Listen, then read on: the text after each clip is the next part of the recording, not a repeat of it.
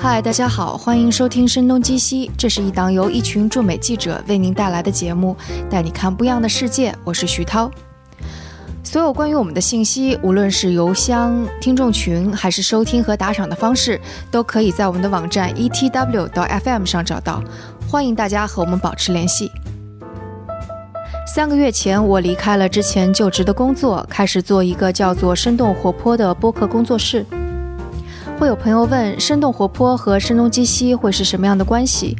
那声东击西依然会保持一个自由的灵魂，不会成为生动活泼的一部分。而生动活泼则会专注成为一家制作泛商业音频的 podcast studio。现在，生动活泼旗下有《硅谷早知道》和《到海外去》两档节目。如果大家关于声东击西还有别的什么疑问，也都可以问我。各种联系我的方式，包括邮箱和 Telegram 听众群，在我们的网站 etw 到 fm 上都有。生动活泼则会计划产出更多的播客节目。目前我们策划了一档名叫“反潮流俱乐部”的播客，话题会和潮流与时尚有关。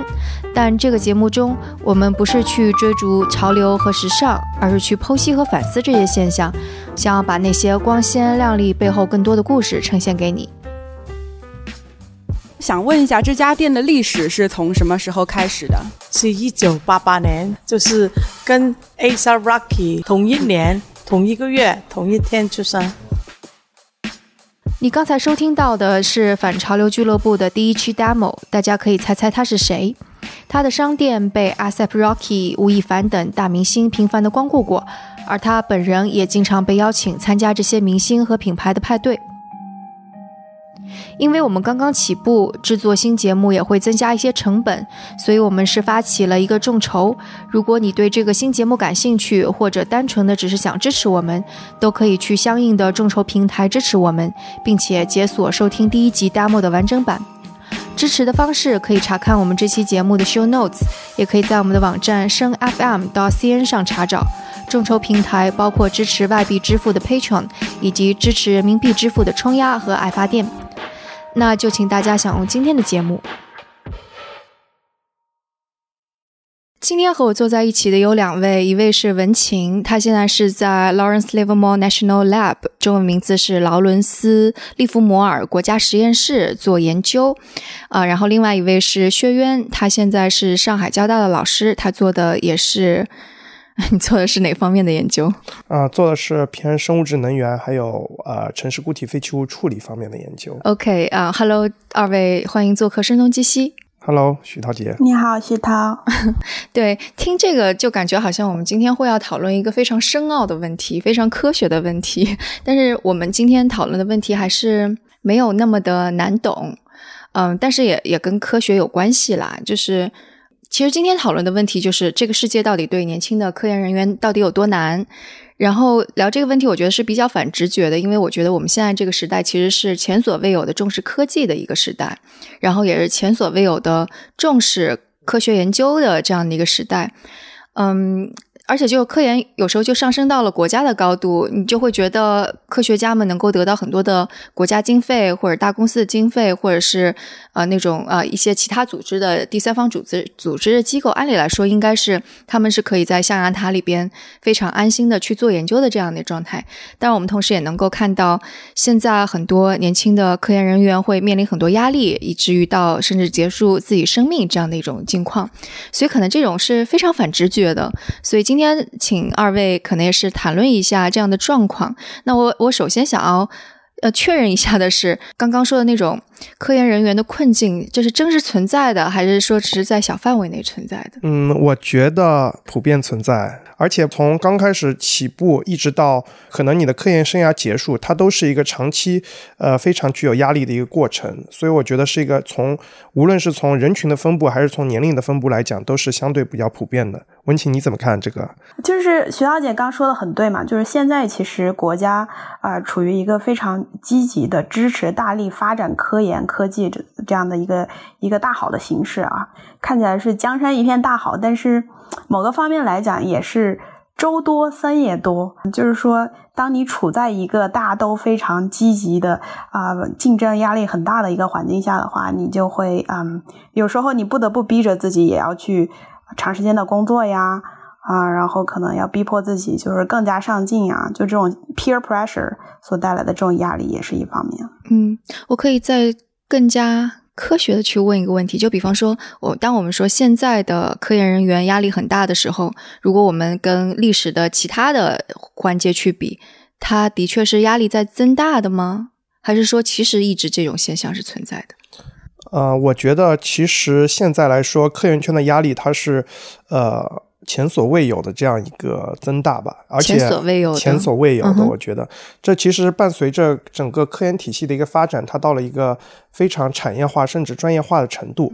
对，所以我觉得是伴随着科研体系产业化这样一个进程，它的压力会越来越大，这样的一个过程，这是我的我我的观点。文清，你觉得呢？呃，我是非常同意渊说的观点的。嗯，某个方面来讲，就是说现在投入确实也大了，但是你产出也很大。就像嗯之前看过的那篇文章，就是说现在其实科研人员的培养是处于一个过剩的状态，就是说你培养的人。呃，比你所提供的岗位要远远的多。为什么说我们压力，就是说科研圈压力很大？其实有一方面来讲，也就是说，你得到了一个很好的培养，花了很多的时间精力，然后去毕业，但是你出来很。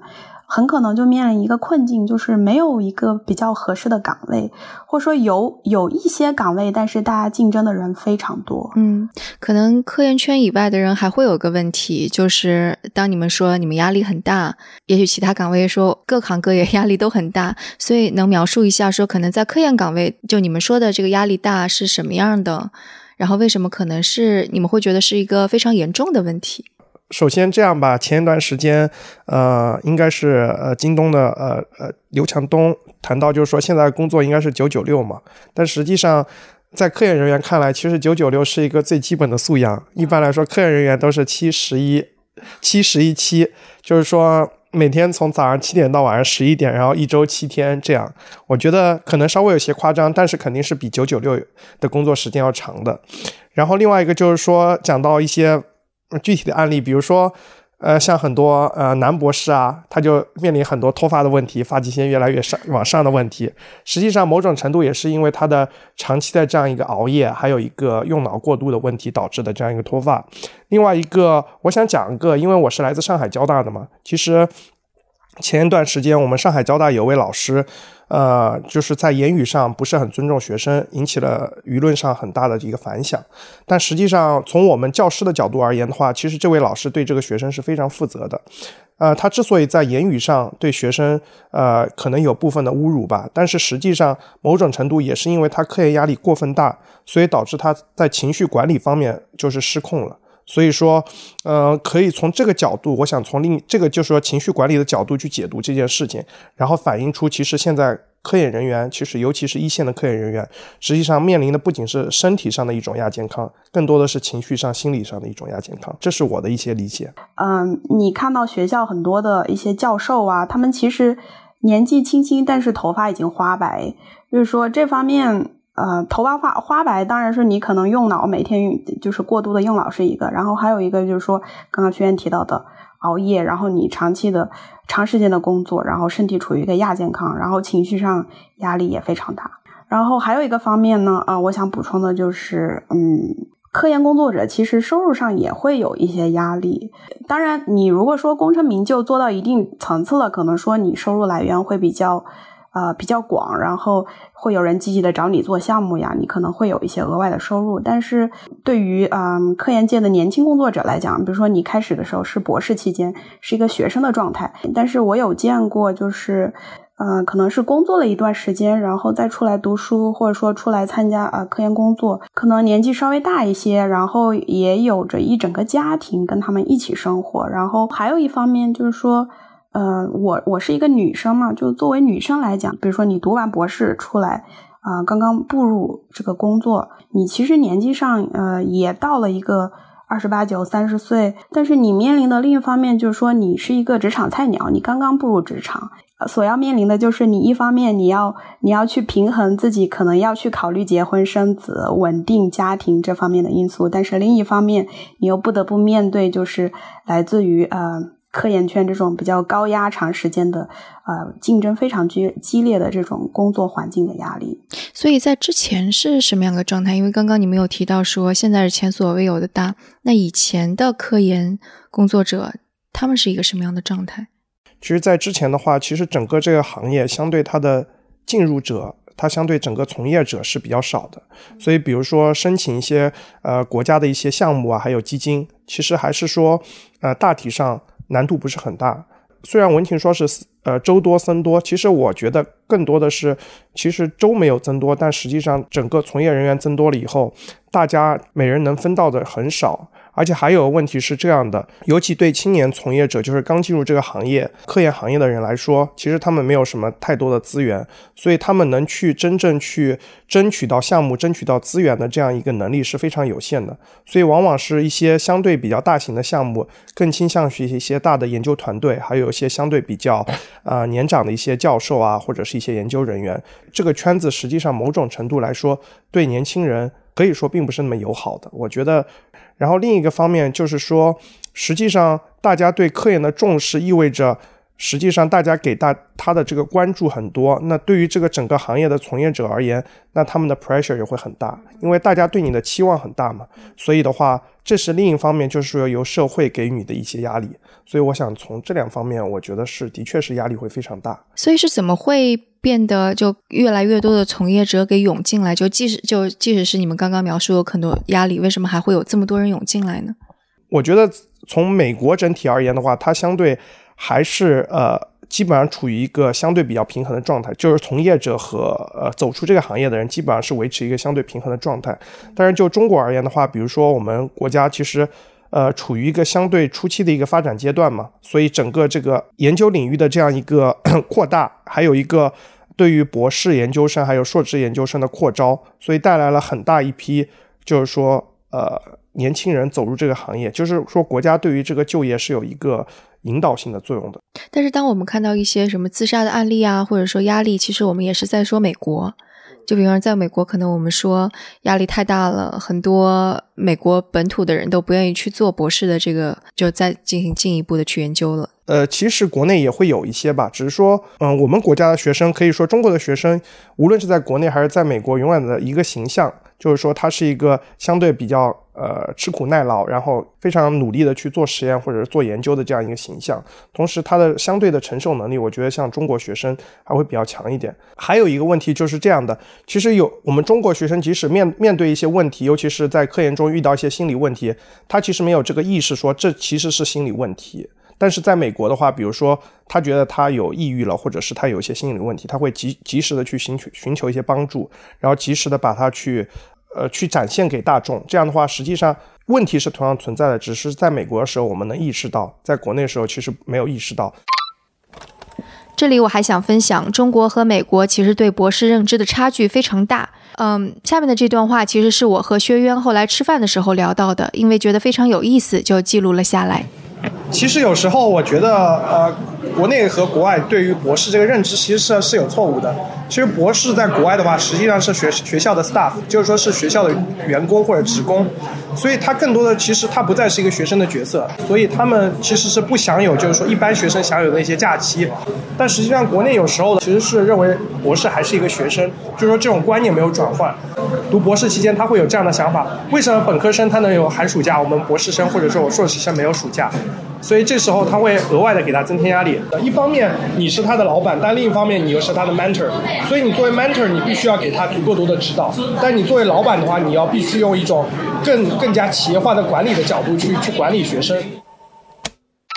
其实很多人在读，就是选择这条道路之前，他并不是嗯打着一个我要就是说从事科研一辈子这样一个一个想法来做的这样的一个抉择。走上这条路之后呢，你可能才慢慢的发现到这个呃科研。圈到底是一个什么样的生存现状？然后这个压力，呃，工作状态是怎样的？这个压力有多大？你是走入了这个门槛之后啊，你可能嗯学习了好几年之后，你才慢慢有这种体会的。可能很多情况下就是越陷越深，越走越远，然后嗯，可能就到了一个年纪或者关口，或者说呃，一个一个状况下，你已经不再是那样自由的选择了。你觉得你背负了很多，比如说你毕业了之后，你觉得你是一个博士，你有，比如你有这个使命感去为这个社会或者这个国家的技术发展做贡献，你可能会有自己有这种使命感的压力，然后周围的人会觉得，哎，你已经读了这么多年书，在科研界上有了一些小小的耕耘，你应该继续再坚持走下去。对我其实结合文琴刚才讲的这样一个呃。呃，这样一个故事，其实我们国家有个非常优秀而且非常杰出的科学家，叫施一公。施一公，我们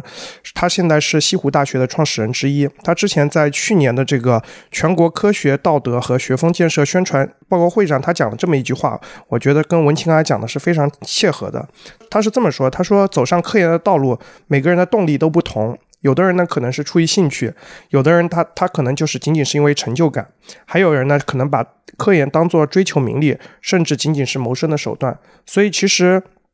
嗯，大家可能对科研都有一个幻想，所以大家都会涌涌进这个圈子。但是后来其实最终结果是怎么样，其实还是因人而异的。呃，其实这个圈子它并不像真正所谓的象牙塔，呃，它也可能它也并不是一个呃高收入，它也可能有时候也是非常 boring 的，所以呃就是说非常无聊的。所以说，呃，我觉得嗯，可能也是。现在大家对这个整个工作的这样一个认知还没有到达一个非常全面的地步吧，这是我的一些想法。我们来说一下，因为我就一直在想，就是科研这个东西，它成为一个在运转的系统，其实可能也并没有非常长的时间。因为之前我们能够想象，在中世纪啊，或者更早一些，科学这个系统是没有的，只有自己感兴趣的人才会进来这些，所以当时就不存在。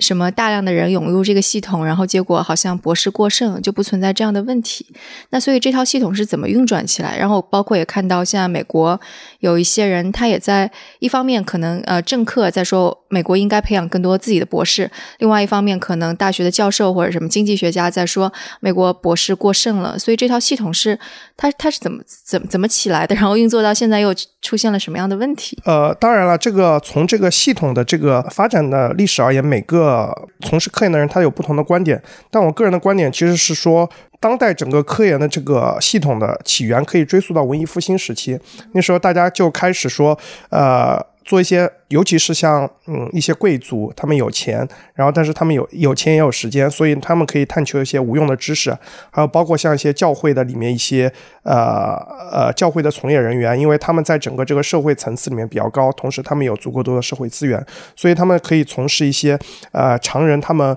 呃，没有能力，同时没有时间从事的这样一些研究。对，同时你说的那个无用的知识，这个无用是 我觉得是一个 key word。对，它是无用的，它其实对于当时他们整个生活的改变实际上是没有帮助的。但实际上，它对后来包括我们当代整个这个科学体系的建立是有帮助的。然后从这个这条线我们可以看到，其实，在前期的话。它前期是一个我们认为是一个小科学时代，那它的小科学时代是什么？他说科研的研究，它更多是一个个人的游戏，是天才的时代。比如说我们现在熟悉的像伽利略啊、牛顿啊，还有像呃其他一些相应的一些，比如说数学家像高斯啊一样的，他们都是通过一己之力造就了一个非常伟大的一个科学成就。但是实际上这套体系发展到后来以后，那其实就是到了二战前夕。就是说，我觉得是一个二战前期的一个德国体系。那德国体系就是说，德国的话，之前它也是一个哲人辈出的一个国家，比如说像我们的呃熟悉的康德啊这样的，其实它是一个非常伟大的民族，我认为。而且在二战前夕的话，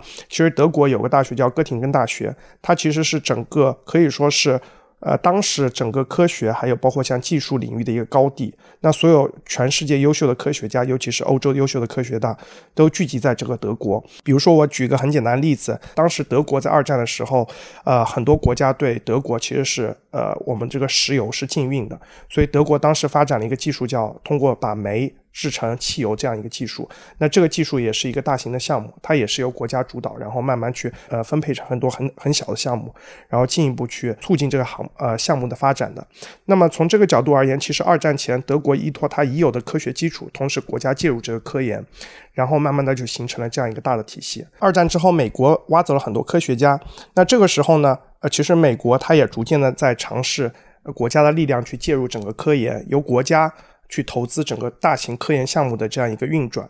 还有比如说二战之后，比如说在一九四一年到一九四五年的过程，呃，这个四五年间，美国的这个研发的投入，全国的投入大概是三十亿美金，但是从这个比例看来看，有百分之八十三是美国政府去出资的，所以可以从这个资金的角度可以看到，实际上国家当时在这方面是具有巨大的投入的。讲到二战之后的话，其实。呃，一方面国家的确是很呃巨大的投入，尤其是像美国，比如说像一些大型的计划，像阿波罗登月计划，其实也是以国家的形式，以大型项目的形式去资助呃支持科研。那其实二战之后，另外一个方向就是说，慢慢的就是说民间的力量，比如说像一些民间的资金啊，还有一些像企业的这个，去它会投入巨大的这个资金去投入科研。那这个的科研呢，其实它有一个。原因呢，一个是它有个巨大的市场的利益驱动，因为你投入科研以后，可以促进再生产，促进你呃产品的这样一个升级，其实能获得更更大的更大的市场和更大的盈利。同时呢，它在呃企业，尤其还有像民间的这样一个资金投入，它可以吸引人才。就像前段时间华为呃以两百万呃的年薪去聘请一些博士，其实就是说我们中国讲的叫千金世故。它其实一方面是尊重人才，另一方面也是保持和。嗯，保持和维护这样一个企业良好的社会形象。第三个呢，其实也是，尤其像现在美国的联邦政府，它有一些相应的激励机制。它比如说像二零一五年奥巴马签署了一个，就是说保护美国人免于增税的这样一个法案。它在这个法案中，它就扩大了，就是说。呃，研发税收抵免的这样一个规定，同时扩大了这样一个规定的适用范围，其实就是变相的说，如果一个企业它能有更多的投入到研发中去，我可以给你更多的政府上的一些免税的政策啊什么的。所以这方面从这个角度而言，其实到八十年代后期以后，实际上它是一个政府还有像民间，就是说双腿并行的这样一个走路的模式，然后最后才导致了我们现在当当前这样一个科研制度这样一个形成。在我看来，我觉得现在发展到现在这个这个阶段，科研科研其实跟我们平常生活也是有息息相关的。就是在我看来，其实也有一点像呃公司运作的感觉。就是国内大家众所周知的有甲方乙方，对吧？然后其实科研它现在这样的运运作也有一点这个公司化的这种这种程度。我们也有甲方乙方，我们的甲方就是我们的啊给我们提供科研资金的。像渊说的，一开始是政府为牵手的，后来啊公司也开始投入，然后也有一些民间的 NGO 啊这样的组织去呃投入大量的资金去发展一些呃积极的创新的科研项目，然后乙方呢就是说我们的呃各个研究机构去执行拿了钱之后去执行这些项目的，比如说呃。各大高校呀，各个 university，然后还有一些呃科研院所啊，还有我，比如说我们这种国家实验室，其实就是拿了钱之后去执行，把这个项目彻底的执行下去，和公司比较类似的这种评判体系，就是说我们有。上游、中游、下游这样的，我自己总结的有这样的一个一个体制。比如说上游就是说我拿钱，然后中游就是说啊各个研究机构去执行，然后下游就是说你怎么样把你的这些科研成果把它展示出来。就是在我看来，其实啊现在的科研体系的这一套运作有一点类似于嗯公司的操作。这个操作是其实也是相当于是近十几年、二十几年才形成的，对吧？其实也是在不断的变化当中的。刚才文琴讲的更多的是说这个整个大的系统是怎么运作的。那我们从微观的角度来讲，对于一个研究团队而言，通常它就是我觉得更类似于一个小的一个技术技术型的公司，比如说一个老师。呃，我从大学的角度而言，一般一个老师刚进入大学以后，学员会给他给他提供一笔启动资金。那这笔启动资金就好像是一笔天使投资，你可以用于去从事你想做的方向。你用这笔资金开启了你的方向以后，然后你有些研究成果了，你用这些研究成果再陆续的去国家或者是企业申请一些新的研究经费，然后不断，然后通过这些研究经费，你可以招一些呃学生，一方面是呃帮助他们完成学业，另一方面也帮他们去培养一些技能，同时这些学生也参与到你的项目里面，这样形成一样这样一种循环。那其实我觉得，呃呃，从一个微观的角度来讲，它也是一个小的技术公司。其实还有一个就是说，这套系统其实呃维持到现在有一个非常好的一个。可以说非常制度化的一个信息交流的模式。第一个是将信息的沟通，它在就是工作分解的基础上完成。比如很简单，现在一些大型的项目，它会有非常很多小的一些子项目，那这些子项目再进一步分解到非常小的项目。那这些项目它的向上级去汇报它的科研成果或者是呃科研进度的时候，都是以这样一个基于这样一个分工的基础去进行信息交流的。同时呢，它还有一个就是说相对比较制度化的一个报告体系，比如说像我们去执行一些项目的话，会有些呃例行的这样一些工作呃呃工作报告。还有一些电话会议，比如说之前我们在美国做的一个，呃，跟波音公司合作的一个项目，就是说每两个星期就要去给他们进行一些电话汇报，然后每个月要给他们提供一个呃月度报告，然后每个季度要提供季度报告，所以是一个非常制度化的一个报告体系。那还有个就是说，刚才我讲到，就是说我们有一些非常健全的一个会议沟通制度，就是我刚才讲到了这个。每两周的一个电话会议，还有一个是最后在你项目结项的过程中，它有个非常严格的信息评审和保障。信息的质量的这样一个体系，也就是说，你整个科研报告还有你科研成果的这样一个最后的一个衡量，是由整个一个我们一般来说是一个评审委员会去评审的。所以就是说，它不仅是在制度上保证，同时在信息交流上也保证。所以我觉得这方面也是从另一方面去印证文庆刚才讲的这个，就是说已经形成体系，同时形成这样一个。相对比较完善的这样一个甲方乙方的这样一个体系的这样一个例证吧，我觉得就是这样的。嗯，你刚刚说的它它好的方面，那就是还是有缺陷的方面是在哪里呢？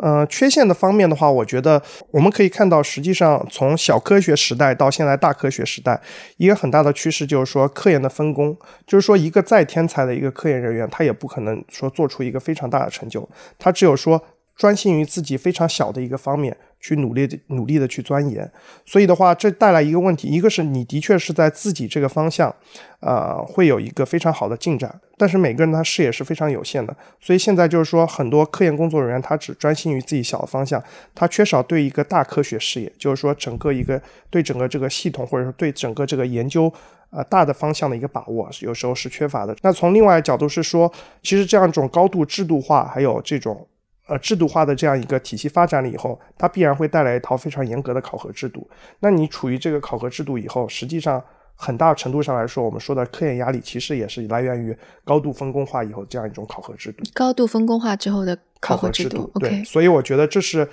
呃当前科研压力来源的一个非常大的一个呃原因。那另外一个就是说。对于年轻的从业者而言，其实你要维持一个团队或维系你的科研的话，那其实你要持续不断的就是说，呃，想新的方向，想新的 idea。就是说实话，其实你就是要不不断的寻求投资。那你寻求这个投资的话，其实也是一种压力。这样的话，就意味着你要。你不能做别人已经有的工作，你的工作要有创新，那你要不断的踏出自己的舒适区，去找一些新的新的方向。你要不断的去学习最前沿的信息。那其实对于呃一线的科研工作者而言，它也是一个非常巨大的压力，因为每天要保持很高载荷的信息输入，然后还要有非常有价值的信息输出。那其实这个工作的压力也是非常大的。嗯，所以我们把这样子的呃年轻的科研工作者他找项目的这个过程，找 idea 的过程，类比一下类似于创业者或者在硅谷的创业者。他要去找一个 idea 的过程，这这两者的压力跟区别，你们会聊天的时候聊到吗？我当时毕业的时候啊，我们实验室有一个很厉害的老师，一个年纪比较大的，相当于白手起家啊，在可再生能源这方面、生物质能源这方面做出了一片呃一定成就的一个一个大牛大牛吧，我们叫我们喜欢叫大牛老师。因为我当时毕业的时候，我不确定我到底应该走哪个方向。毕业之后，你有一些选择嘛，然后我就嗯过去找那个大刘老师聊天，我就说，呃，我到底你你能不能给我一点指导或者建议，告诉我就是哪条路应该怎么走？美国的老师就是他不会直接告诉你答案，但是他会帮你每一条路跟你分析一下。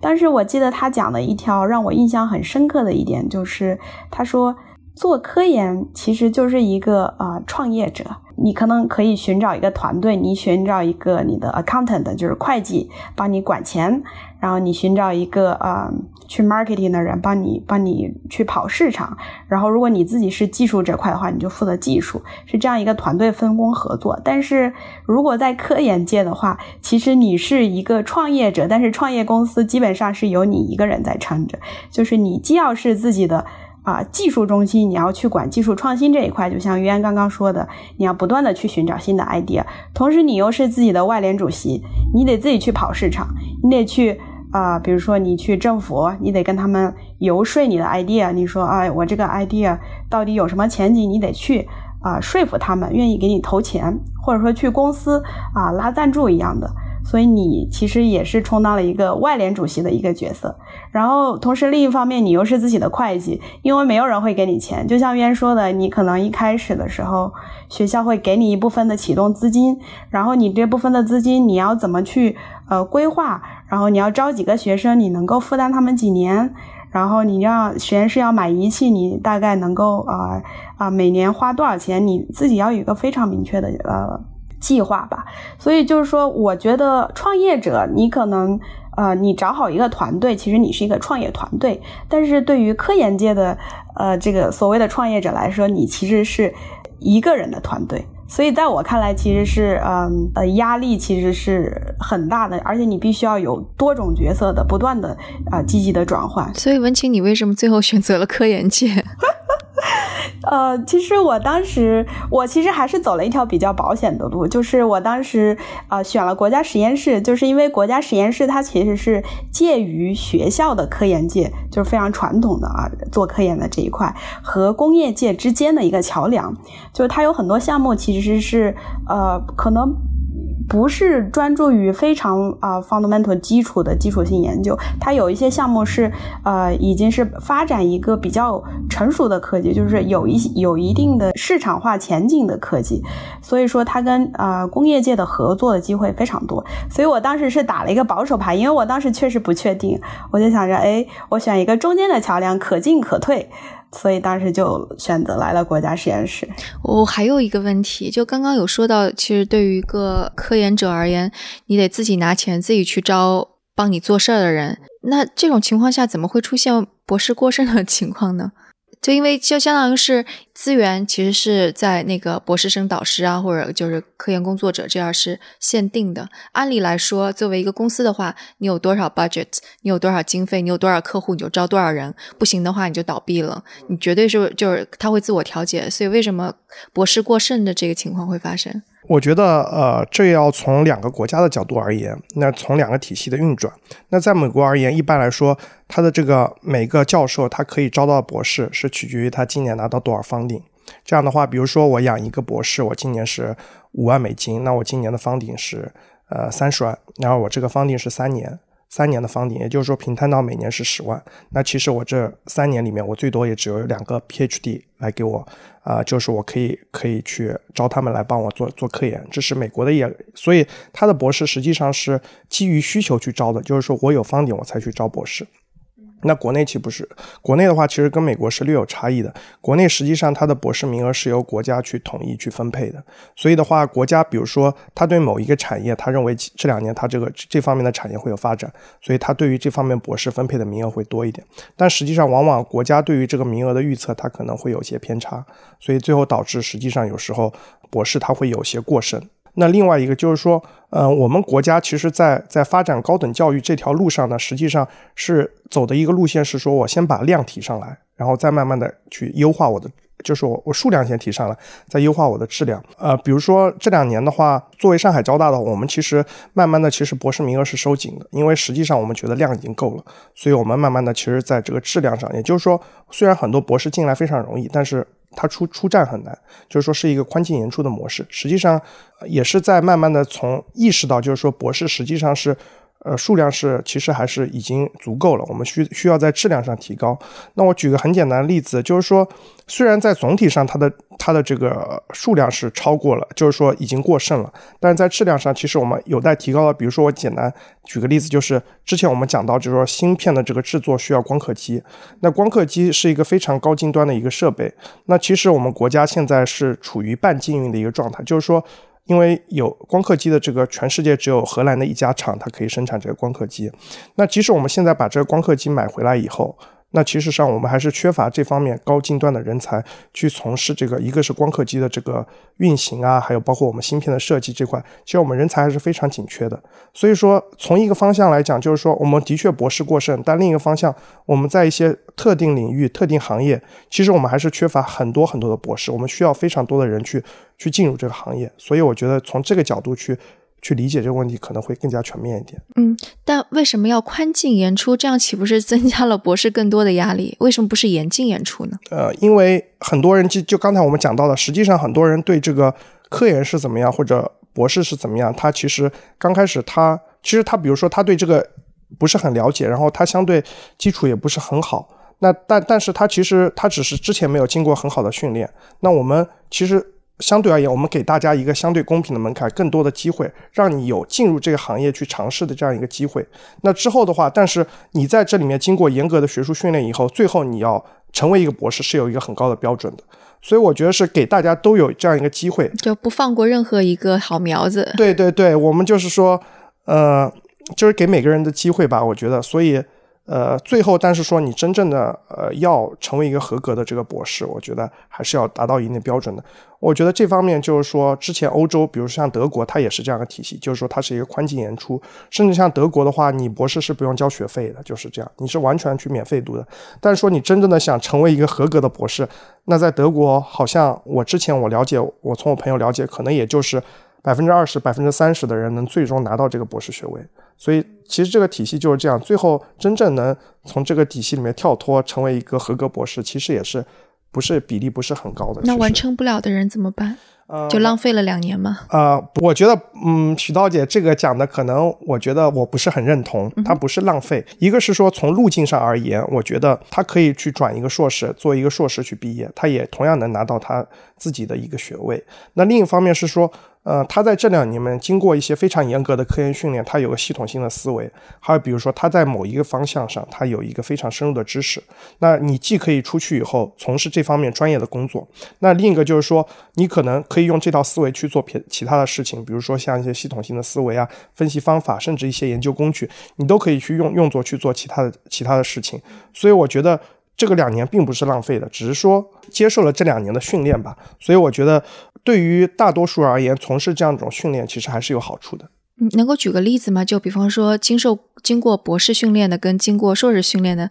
就思维上面会有哪些不一样的地方？呃，我们其实举个很简单的例子，那硕士学习的话，其实更多的是你去学习知识，你去学习知识。那从事博士学习的，叫你去学习学习知识的能力。当然，这里有些绕方法，其实是一个方法论学习方法，学习学习知识的方法。OK，对，这样的话，实际上它的层次是不一样的。就是说，硕士的话，就原认知方面的。对对对，你硕士的话，可能更多的是说出去你就从事一个专门的行业，或者说你去做一个 mark，就是做市场或者做销售，或者是从事相应的一些行政管理、技术型、技术类的行政管理这样一些工作。那我认为博士出去以后，他是说到了企业，呃，虽然我呃，比如说。很简单，我们比如说之前从事 A 方面研究的这样一个博士，他去了企业以后，企业对应他有些其他，比如 B 方面研究的需求，他能迅速的去呃抓住新知识，同时把这个研究开展下去，就是说他有一个迁移学习的能力。这听起来还是一个好的创业者能够做的事情。对他就是一个培养一个多方面的能力，我觉得一个是专业化，另外一个就是他的一个，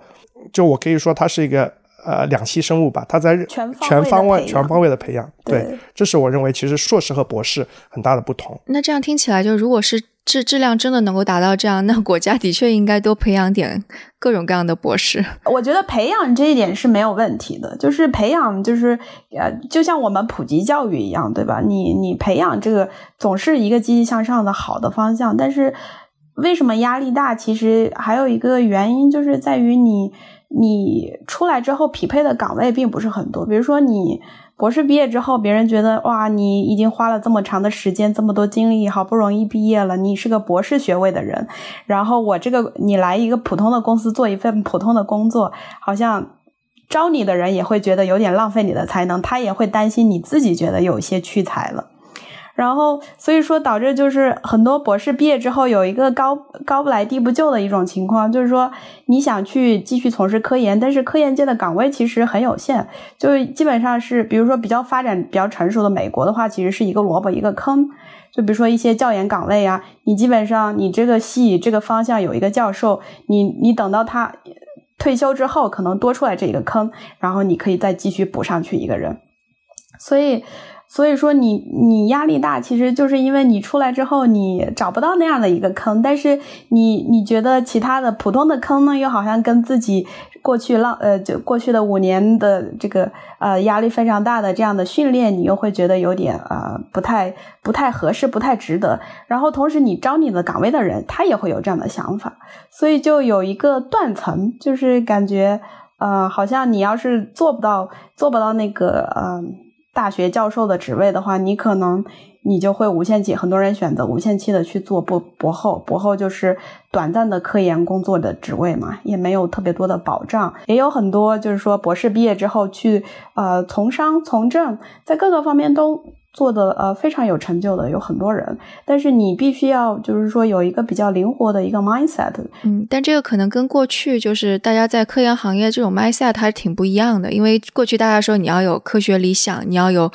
静下心来就是做科研，要死磕到底。然后，如果你做着做着科研，又去经经商，又去干干别的事情，可能跟之前大家对科研人员的预设也不太一样。我觉得是这样，就是科研人员是你选择成为科研人员，而不是说你走上了，你读了一个博士，你就是科研人员。就像我刚刚一开始提到的，很多人。走上读博士，或者说走上读博士、读博后，很多人是误打误撞走了这条路，然后这过程中发现，其实可能自己呃兴趣方面也不是很符合，能力方面可能也不是我最擅长的。你没有必要说你要把自己最短的那块板，然后不断的磨练磨练，变得长一点点，然后跟人家最长的那那那块板去 PK 嘛？对。我我觉得也不是说那个博士生都比较死脑筋或者什么，我是真的觉得他们前期的沉没沉没成本太高了。你刚刚说到说什么到博士读出来二十七八岁也该生孩子了。那可能这就是时间的沉没成本，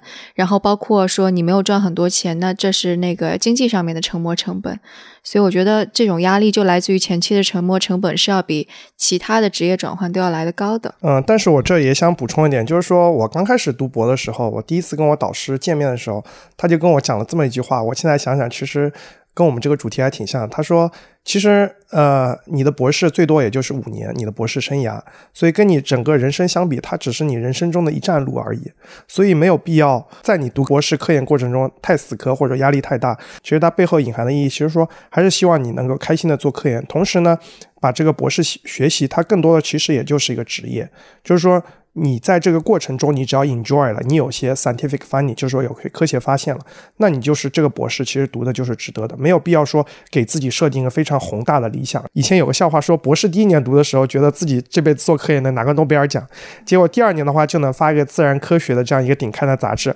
第三年的话就觉得，哎，我能发个发个。发个文章其实就差不多了。第四年觉得我能毕业就很开心了，第五年就顺利毕业了。所以实际上是一个期望逐渐降低的一个一个过程。我觉得这才是慢慢你对整个这个科研有一个非常好的理解，或者说。同时，你在这个过程中，其实把自己的这个身上背负的这个负担给放下来了。那其实对你来说，我觉得反而你能轻装上阵，反而往往能做出一个非常好的科研的成果。其实往往这也是一个相辅相成的过程。那其实另外一个就讲到，其实呃，我觉得，比如说，其实做科研它并不是做科研，其实它跟商业或者说呃从政啊什么的，我觉得都是。息息相关的，比如说斯坦福大学，他有个教授叫崔毅，也是一个华人非常著名的教授。然后他的研究领域就是说做锂离子电池的，也做一些智能调节人体温度的这样一个织物，还有一些他做一些他能够高效过滤，就是说 PM 二点五颗粒的这样一些口罩啊。怎么这么的？对，其实跨界。对，实际上他做这些，你可以看到，一方面的确他有些科学问题在里面，另一方面是这样的，他其实很多都是面对于现实生活中非常急切的问题，比如说像锂离子电池、动力电池，实际上就是未来的这个一个发展趋势，电动车，然后智能调节人体植物，呃，人体温度的这样一个植物，其实跟我们这个现在我们讲的一些智能，呃，智能穿戴这个设备其实是息息相关的。然后第三个是过滤这个 PM 二点五的口罩，实际上就是跟我们现在这个。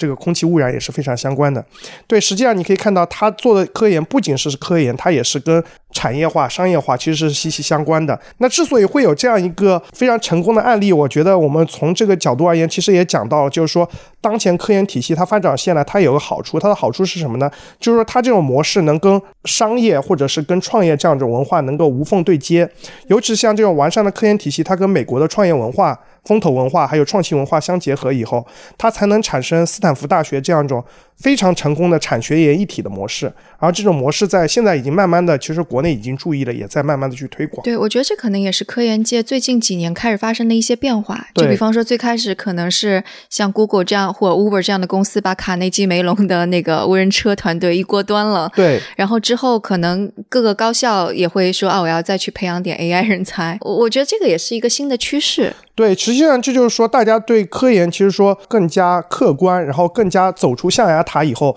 反而我认为对于整个科研体系在进一步创新，或者说尤其是美国的科研体系，它相对已经是比较完善。那完善的另一个角度就是说，它已经有点固化了。所以这样一种发展的新的方向，产学研的结合，实际上是在帮助这个整个体系，呃，迸发出新的活力吧。那从我的角度是这样的一种认知。但这个也有批判。美国人批判说，那个做基础研究的特别少，做这种特别那个应用性的变多了。说，但是解决。最根本问题的可能还是基础研究，需还是需要埋头，是什么一做就做二十年的那种。大家会普遍有点抱怨科研科研有一些功利性吧，觉得就是呃能能带来赚钱的产业或者说很热门的方向，大家就一窝蜂的往上往前走。但其实这也是一种市场和需求的一种匹配。科研界还有一个你非常需要的能力，就是讲故事的能力，就是你你不能再埋头只做科研啊，就只懂你懂的。那一点点东西，你要去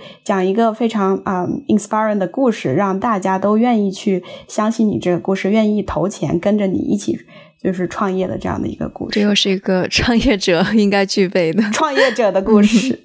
对对对对对。还有一点就是刚刚薛渊说的，嗯，产学研的结合，然后这个科研制度有点固化，它这个其实不好的地方说大家不太敢于创新，有一点束手束脚，呃，一窝蜂的跟着市场的需求去做。我觉得这方面的话，可能就是说政府能够扮演一个更好的角色吧。呃，我个人的想法是这样的，就是说这样一种科研体系高度发展化、专业化、产业化以后，实际上某种程度就像徐涛姐刚才讲到的，它跟科研的起源其实背道而驰的。我们刚才讲到，其实科研起源其实是对一种无用之学的、无用的知识的这样一种追求。我个人的观点是，这种过分功利化的这种市场化的运作，科研体系的，我觉得是与这个科研起源背道而驰的。那文琴刚才也讲到了，实际上。呃，对一些这种自呃自然科学中的一些科学问题、基础科学的投资，的确是像美国的话，就是国家自然科学基金，我们国家也是在这这方面的投入是每年是成倍成倍的增长嘛，就是这样的。所以其实国家也意识到这个问题，就是说国家也给你提供足够的经费，让你能够安心的坐冷板凳，做一些科学原问题的研究。然后比如说我们国家这两年的这样一些量子计算机啊、量子通信的发展，实际上就是说。国家现在其实已经在做这方面的投入了，只是说这方面的投入，它真正的效应，它可能要在二十年、三十年以后才能看到，所以可能现在公众对它还没有一个非常好的一个呃认知。等真的就是说，它有有有种什么感觉，就是说。等到过了以后，他才能意识到这个问题的重要性。就是说，其实国家已经在做很多这方面的工作。就像美国八十年代开始研究互联网，或者六十年代，对六十年代实际上当时军用的，对对对。然后到九十年代开始有萌芽，现在我们是全都是互联网的受益者。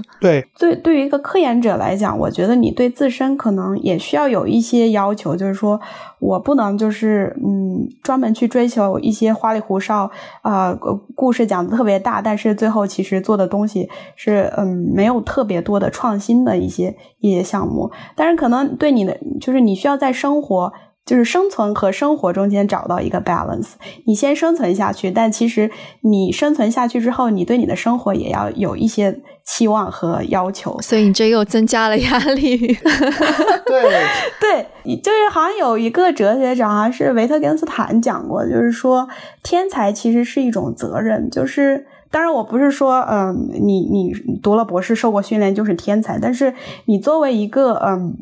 享受了国家的资源，享受了高等教育的人，你其实有要有一种使命感，就是说我要对这个社会的发展和有一些责任，不是说这个社会的发展全靠我一个人推动，呃，但是你必须也有一些底线和一些一些责任感来。就是说，对你以后的这个呃项目的方向呀，或者说对你培养学生这方面做一些呃建设性的指导。我深切的理解了为什么博士会更加辛苦。就刚刚薛渊有说到说导师说的那个五年计划，这个只是你人生当中的五年的时候，你知道这个跟我前天做的一个采访特别像，但我前天采访的是两个模特，然后他们说到，其实模特这个职业生涯很短，其实也就五年，长一点也不会超过十年。然后说，所以他们必须在这个呃五年当中给自己。己的未来做一个判断，而这个模特生涯就只是他们漫长生命当中的五年，所以他们要想别的东西。当你说的时候，我就想到这一点。但是做博士跟做模特不一样的，模特他不需要有什么。呃，社会责任感、价值责任感，他这五年就五年，他丰富了自己的经验，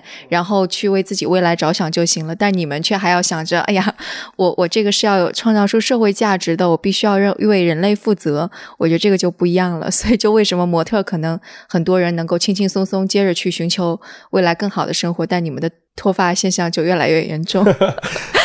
对，其实我觉得就是一个平衡吧，就是每个社会人。你都需要在你的理想和现实之间找到一个平衡，就是说你必须得生存下去，对。但是同时，你生存下去之后，能不能做一点回馈社会的事情？如果越多的人有这样的想法，其实社会会越来越好。其实记者也是这样的一种生物，就一方面赚的不多，但一方面也觉得要要提供社会价值。对，不是昨天就是记者节吧？徐徐涛姐是不是？对对，哦，对啊，节日快乐啊！多谢。对，有没有博士节？啊，博士节可能我们每天都在过节。对，然后刚才讲到，其实，嗯，我们说到就是我们做研究嘛，实际上某种程度也是需要有些追求和有些崇高的。其实有部分的压力，其实也来源于对科研这个品质的追求。其实这个我就想举个例子，因为。呃，我有一个朋友，他是在东京大学读博士，然后今年也刚毕业。他说，日本人做科研，他有一个词叫“一生悬命”，一生就是说。一生就是你的 one life，然后悬就是悬挂的悬，命就是生命的命，一生悬命。他用他整个生命的力量去做科研，希望能做出一些东西。那其实反映在他们的这个就是说研究成果的这样一个例子里面，也就是他们那个研究课题组的话，主要是用电子显微镜去观察，就是说呃化学反应过程中的一些非常细小的过程。那他们这个组大概有二到三十个人，然后他们在过去十二年的时间里，也就发了十呃十篇，就是说 paper，就是我们。所发表的文献，那相对于其实国有的人一年就可以对，有时候一年一个人一年就发十篇，他们一个组二三十个人，他们十二年发了十篇，实际上就是源于他们对这样一个整个科研品质的追求。也就是说，哪怕我对整个一篇文章里面有任何一个知识点，我呃拿不准，或者是我有问题，我也不会把这篇文章发出去。他们这样一种高品质的这样一种科研，实际上。呃，他们也会给他们带来很多方顶。其实，在过去的呃十二年里面，他们平均每年能拿到一百万美金的这样一个研究资呃研究基金的支持，可以说是一个非常成功的一个研究团队了。但是从另一个角度，他其实呃跟我也讲，实际上他们有这么多人，尽管但是他们文章很少。用他的话讲，其实大部分人在整个这个最后这个产出的成果里面，其实都只是炮灰而已。所以其实每个人处于这个体系的时候，出于对品质的追求，他们的压力也很大的。以我自己为例子的话，就是说我们过去其实我们发文章，其实我们都需要做一些实验，产生一些数据。实际上最后我们，呃发出来文章的数据，其实仅仅占到。从我个人的角度，仅仅占到我整个做实验的三分之一甚至四分之一这样一个程度，所以你可以看到，出于对品质的追求，不仅是一种压力，其实另外一个也是工作量的这样一个成倍的增长。其实你看到每一个成果的背后，实际上都是，我觉得都是无数的科研人员在付出的。对，我觉得最主要是。科学是探索未知的一种，你已知的只是一个小光点，你未知你就得撒出各种各样的光点，但你并不知道它通向哪里。刚刚讲到了这一点，就是对于未知的这种迷茫，其实也是科研界的一个压力的一大来来源。就是当然，你对未知的探索，呃，是是很有乐趣的，但是，嗯，对于比较年轻的科研工作者来讲来说的话，他们其实，嗯，刚开始起步的时候。科学这个这个 subject 太大了，所以非常迷茫，不知道应该往哪条路走，钻哪个问题。我觉得这方面的迷茫，其实对他本身带来的压力也是也是挺大的。嗯。所以就是还是古典的科学探索那个时代更好，因为本身去探索的人就没有经济压力，他只是。作为一个好奇去做，他没有压力。但现在把它作为一个职业的话，可能另外一方面的压力就会掩盖住对探索的那种乐趣了吧？我觉得所有的各行各业都是这样的。我我也我也是这样 观点。当你没有这个经济上压力，当兴趣去做的时候，大家都做的很享受。可是，当你面临就是说我要生存下去，但是我觉得从。我们现在已经知道的这个，从我自己知道的角度而言，真正的就是说最后能有很大发现的人，他都是把科研作为一种呃生活的乐趣，就是说他非常享受这个过程，然后同时他对未来有无穷的好奇心。就是说以我为例子，比如说我跟我导师当时交流的时候，每次我把实验数据展示给他的时候，实际上他在看实验数据的时候，他都有。那种好奇的眼光，就是说他的眼睛在闪光，你能感觉。所以我觉得真正的好的一个科研工作者，他从他有一个认知上的转换。可能刚开始他从业的时候，他压力的确非常大。但是当他呃到了一定的年龄或者到了一定的层次以后，他真的愿有这个能力去追求自己想要的东西了。那这时候他出于一个好奇心，出于一种自我的这样一个驱动力的这个驱动下面，他能做出非常好的、非常有意思的科研。所以我觉得。我们今天谈压力嘛，但是我自己感觉，其实它也不一定是压力。其实每个人其实对待这个问题的认知，它也有慢慢一个转变。比如说，呃，我之前在美国认识一个教授，他就是一个非常成功的一个教授，他每天都会抽五分钟时间，跟实验室每一个学生，就是花五分钟时间去，呃，聊一聊他们的科学进展，同时聊一聊他对这个科研的一些想法。就是说，可以看到，其实。我觉得就是这样的，他们已经把这种压力转化为一种自我驱动的时候，实际上他们才能做出更更好的、更好的工作。对，我觉得我来国家实验室最大的收获就是认识了这样一群非常有激情的、嗯年迈的工作者啊，就不说大家都非常有成就，说什么拿了诺贝尔奖，但是你能看到每个人对他的生活是有追求和有坚持的。就这样的这样的人在身边的话，他这种榜样的力量会带着你。往前往前走，而且你自身，比如说有一些迷茫的时刻，你也可以跟他们去交流，他们就是说分享自己的一些实际经验的时候，会给你一些。会会领领导你去进入一些新的思考。就是庄子其实说过一句话，我觉得跟我们这个也蛮贴切的。他之前说，他说：“吾生也有涯，而知也无涯也。以有涯随无涯殆矣。”就是说，实际上知识的探索它是无穷无尽的。有时候你人生其实是非常有限的。其实有时候在面对这种科研的压力的时候，也要适当的注意这种 work-life balance，就是跟王晴刚才讲到的。所以可以也是，呃。呃，把压力转化为动力，或者是泄压，或者有这种排泄的方式，实际上，往往你轻装上阵以后，能能做出更好的科研，这也是我们的一些小小的想法。对，所以总结一下就是。如果当你觉得很压力很大、很挫折的时候，你就想想，这不过就你人生漫长人生当中三五年，没什么了不起的。但如果你是顺风顺水的时候，想想你身上还是有责任的，你得往上面更看一下，看到自己工作的价值。对，实际上就是这样的，我我也非常认同这个。对，就是平衡生活。对，今天也聊了很久，嗯，我觉得反正可能通过这期节目，大家也能够了解。整个现在科研是什么样子？然后在其中的科研人员又是什么样的状态？那可能下一次我还会请二位来谈一谈关于就你们所研究什么碳排放啊，或者新能源啊之类的事儿，也请听众期待。好，那今天节目就到这里，非常感谢二位做客声东击西，谢谢徐涛，谢谢谢谢徐涛姐。